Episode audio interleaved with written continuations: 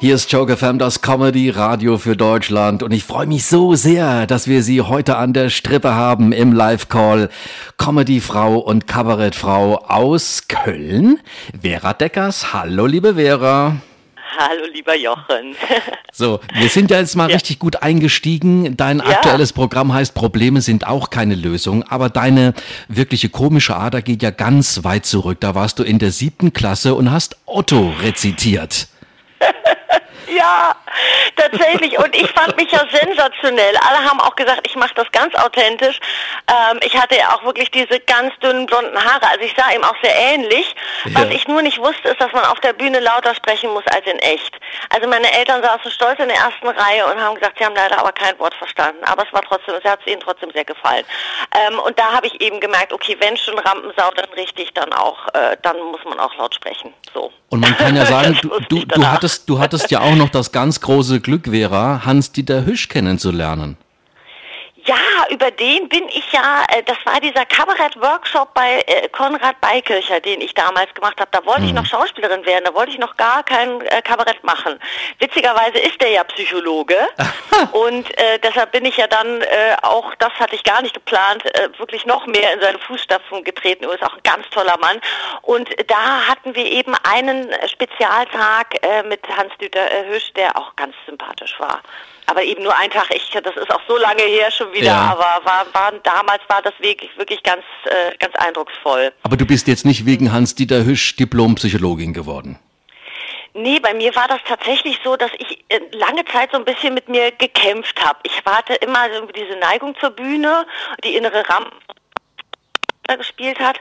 Und dann habe ich aber mich immer wirklich auch für Menschen interessiert. Und warum macht man das? Und mhm. immer, auch wenn mir Leute was erzählt haben und nachgefragt und analysiert, das war immer schon so ein anderer Aspekt. Und eigentlich dachte ich dann, hat sich das irgendwie so äh, mit dem Psychologiestudium, dachte ich dann eigentlich, hätte es abgehakt. Und dann habe ich aber trotzdem weiter Theater gespielt. Und da irgendwann kam dieses, ich muss es wenigstens mal ausprobieren, sonst finde ich keine Ruhe. Ich muss mich mal mit eigenen Sachen auf die Bühne stellen und mal gucken, ob es lustig ist. Und das so nach dem Motto, wenn ich es jetzt nicht mache, bereue ich es vielleicht.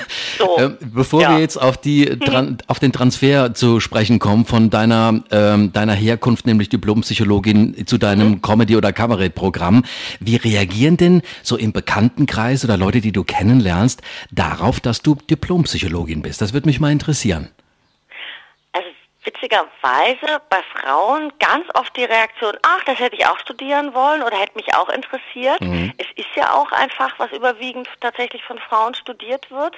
Und Männer frieren so ein bisschen ein vor Schreck.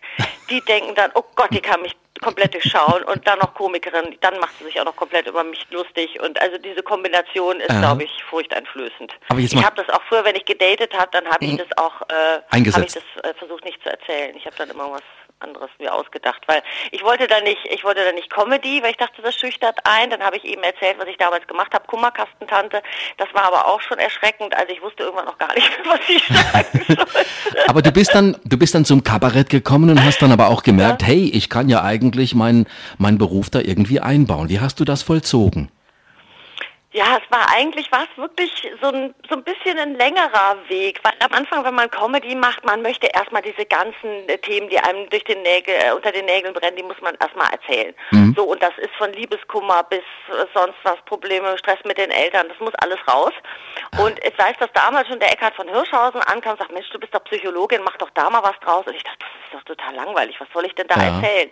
Und das kam wirklich dann einfach so, dass mich immer mehr dann eben auch so gesellschaftskritisch psychische Themen oder psychologische Themen dann auch interessiert haben. Dann war ich vor äh, ein paar Jahren bei Gedankentanken tatsächlich. Ähm, da bin ich jetzt auch am 17. Juni, übrigens mit Gabi Köster, über ah. die wir eben auch im Vorgespräch kurz gesprochen haben, äh, bei der Rednernacht hier im E-Werk. Ähm, und ähm, da war das eben, ja, da, da ist da, da bin ich quasi entdeckt worden von einer Frau von Sprecherhaus, das ist so eine mhm. Referentenreihe, und die hat mich dann gefragt, ob ich nicht einen Vortrag machen will. Und okay. dann gesagt, ach ja, dann mache ich das mal. Und Vera, wir unterhalten uns mhm. gleich über deine Vortragsreihe und aber auch über Gabi Köster und Kalle Pohl, mit denen du schon zusammengearbeitet hast, gleich im nächsten Break. Bis gleich, ja? Alles klar, bis gleich. Tschüss. Joke FM. Joke FM. Hier ist das Comedy Radio für Deutschland, Joke FM. Und im zweiten Live-Call habe ich jetzt dran Vera Deckers, Comedy-Frau, Kabarettfrau aus Köln. Hallo Vera. Hallo Jochen. Wir waren stehen geblieben, ich habe es nicht vergessen, und zwar bei Kalle Pohl und Gabi Köster. Und die hast Ah, du ja, kennengelernt, also Gabi Köster noch bevor Gabi so richtig durch die Decke ging. Ja, also das war so, ich habe ja diesen Kabarett-Workshop gemacht und dann habe ich eine wahnsinnig sozialkritische äh, Nummer, also ein Sketch eigentlich geschrieben über Schaulustige am Unfallort. Und da hat der äh, Beikircher gesagt, das nehmen wir jetzt auf im Studio äh, beim WDR bei der Unterhaltung am Wochenende. Und dann war ich da und ich habe dann eben das erste Mal in so einem Studio, äh, auch bis dato das letzte Mal, dann so eine Rolle eingesprochen. Ja. Und ich war wahnsinnig nervös. Zum Glück passte das zu der Nummer. Ich habe nämlich die Mutter gespielt, die auch ganz aufgeregt war. Also dadurch kam ich sehr, sehr äh, gut rüber und sehr authentisch. Aber ähm, ich war eben vorher sehr nervös und äh, die Gabi Köster war sehr nett, das weiß ich noch. Die hat mich dann auch ganz so beruhigt und war einfach so ganz freundlich und lieb. Und ähm, das Lustige ist eben im Nachhinein, dass ich noch dachte, ach Mensch, so eine nette, schade, dass so Leute nie durch die Decke gehen. Ja. Und ich glaube, ein paar Wochen später ging es dann los. Also das zeigt wieder, Psychologen haben die beste Menschenkenntnis. Ja, wunderbar.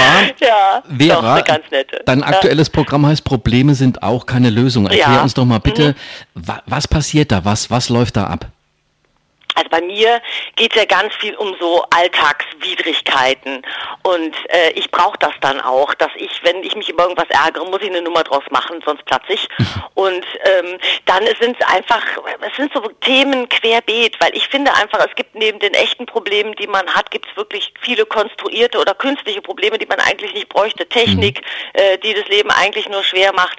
Solche gesellschaftlichen Phänomene, die sich entwickelt haben, wie dieser Schlankheitswahn, von dem eigentlich nur die Diätbranche profitiert. Ähm, da, sind ganz viele unterschiedliche, sagen wir mal, gesellschaftliche Themen, die ich da beleuchte. Und ich finde, man muss dich unbedingt sehen. Wir haben dich vorhin in einem Ausschnitt gehört und wir haben uns hier alle weggeworfen. Schön. Und du bist mich. Mhm. auch viel unterwegs. Also Termine kann man checken auf vera-deckers.de auf deiner Genau. Website. Ähm, Du machst aber auch richtige Vorträge. Wie muss man sich das Ja. vorstellen, Vera? Was sind das für Vorträge, die du da machst? Also ich habe bisher einen äh, quasi Vortrag entwickelt zum Thema Kommunikation, weil ich, wie gesagt, ich wurde ja damals angesprochen, ob ich das machen will. Und dann habe ich gesagt, okay, dann nehme ich aber auch ein Thema. Ich habe jetzt nicht als Therapeutin zehn Jahre in der Praxis gearbeitet. Dann nehme ich wirklich ein Thema, über das ich auch sprechen kann. Kommunikation und vor allem auch Kommunikationsunterschiede zwischen Männern und Frauen. Weil ich bin ja damals wirklich Psychologie überwiegend Frauen, habe mit Stand-up-Comedy angefangen, als da fast nur Männer waren. Da muss man sich wirklich erstmal umgewöhnen. Das war ein kleiner Kulturschock, ne? Dass einfach dieses, weißt du, Frauen fragen immer nach, die Männer reden, bis sie unterbrochen werden. Es es gibt das aber auch nicht schlimm, ne? Oder dieses, die Männer sagen einfach, was sie wollen. Die sind da einfach, ne, sind auch dieses, dieses gegenseitig Frotzeln nicht persönlich zu nehmen, ne? Als Mario zu Ja. sagte, wieso spielst du denn im Quatschclub? Ich bin doch lustiger als du. Einfach zu sagen, na, ich habe halt mit Thomas Hermanns geschlafen. Weißt du, einfach, dass man sowas sich so ein bisschen, ne? Da muss man sich so dran gewöhnen. Und das erkläre ich, ne? Weil Okay. das, äh, das, das, das sind wirklich Unterschiede, die durch die, durch Erziehung kommen, die durch Sozialisation kommen. Da en, entwickeln sich unterschiedliche Kommunikationsstile, da entstehen Missverständnisse. Und ich versuche da quasi Übersetzungsarbeit zu leisten. Das habe ich mir zur Aufgabe gemacht und das macht mir wahnsinnig viel Freude. Sehr cool. Wir haben uns eben kurz angesprochen ja schon, oder du besser gesagt. Quatsch Comedy Club, fühlst du dich da wohl? Ja, das ist ja auch, da bin ich ja auch schon ganz lange und ähm, bin da quasi auch Stammgast sozusagen, werde da immer wieder eingeladen. Jetzt sind wir das erste Mal auf dem Schiff, Ja. äh, bin ich äh, das erste Mal gebucht. Wir sind auf der Mein Schiff, auf der TUI sind wir jetzt, äh, bin ich mit ganz tollen Kollegen, Johannes Flöck, Matthias Jung, da sind wir in zwei Wochen, bin ich auch mal sehr gespannt, wie das dann ist. Du warst aber schon öfter auf, auf dem Schiff, oder? Ja, ich war bisher bin ich äh, bin ich auf der AIDA gefahren und äh, da ist es dann anders. Da habe ich dann alleine meine Shows gehabt. Jetzt machen wir da eine quasi eine Mixshow und ähm, ja, aber ich habe schon einige Schiffsreisen gemacht und war es natürlich auch immer immer toll, wenn man im Winter mal beruflich in die Karibik muss. ähm, das, das lässt man sich durchaus gefallen. Warst du schon mal seekrank da bei diesen Schiffsreisen? Also bei mir läuft das immer relativ glimpflich ab, weil ich instinktiv, ich bin so jemand, ich esse eigentlich durchgehend auf dem Schiff. Ich nehme wirklich alle Mahlzeiten ein, ich ziehe das konsequent durch. Und ähm, wenn ich, wenn mir so ein bisschen Blümerand ist, fange ich sofort an zu essen, weil ich auch jemand bin, dem schlecht wird vor Hunger. Und dadurch werde ich nie richtig seekrank, weil ich habe das immer mal erfahren, du musst es tatsächlich auch, auch mal so ein Tipp, ne? Mhm. Einfach immer den Magen leicht gefüllt haben, dann wird dir nicht schlecht. Und es gibt ja Leute, sobald denen schlecht wird, hören sie auf zu essen und das ist fatal. Und jemand wie ich ist da gut aufgestellt, weil ich esse wirklich rund um die Uhr. Und das passt dann. du machst aber auf dem Schiff jetzt dann nur eine, eine, eine Stand-up-Nummer von wie lang? Also nicht das komplette Programm, oder? Also äh, normal, also auf der AIDA, wenn ich da fahre, dann da habe ich dann zweimal 50 Minuten. Also mhm. das ist dann schon richtig, äh, da muss ich mir richtig Mühe geben. Da muss ich richtig überlegen, die besten Sachen aus dem Programm und dann noch vom Schiff und so. Und jetzt mache ich das erste Mal nur einen Kurzausschnitt, nur 15 Minuten. Okay. Ähm, und bin mal gespannt, wie das läuft. Aber wird bestimmt super mit den netten Kollegen, die ich dabei habe. Freut mich schon. Okay, du bist also bei deinem nächsten Auftritt, der ist im haben wir gesagt, im äh, Juli. Am 13. Juli bist du in Düsseldorf. Genau, das ist das nächste Solo. Ansonsten bin ich halt genau. eben noch bei dieser Rednernacht im E-Werk, dann äh, verschiedene Mixshows noch. Morgen bin ich in Düsseldorf und äh, am Sonntag bin ich in Koblenz beim lieben Roberto Capitoni. Und äh, ja, so bin viel unterwegs. Sehr, sehr schön. Alle Termine kann man, wie gesagt, auch checken bei dir auf der Homepage vera-deckers.de. Vera, ich glaube, das war nicht das letzte Mal, dass wir miteinander hier auf Joke FM gesprochen haben. Ich würde mich freuen, wieder von dir zu hören. Am, am, aller, am allerbesten, wir, wir, wir checken das mal nach deiner Schiffsreise. Da kannst du uns vielleicht mhm. so einiges erzählen, was da so alles los war. Das würde mich dann besonders interessieren. Sehr gerne. Wollen wir das mal festhalten? Das machen wir. Okay, dann freue ich mich drauf. Ganz viel, viel Spaß auf, auf deiner Schiffsreise, auf deinen Vortragsreihen und vor allen Dingen mit deinem Soloprogramm, mit dem du unterwegs bist. Probleme sind auch keine Lösung. Vielen Dank, Vera, hier für den Danke Talk. dir. Tschüss. Tschüss.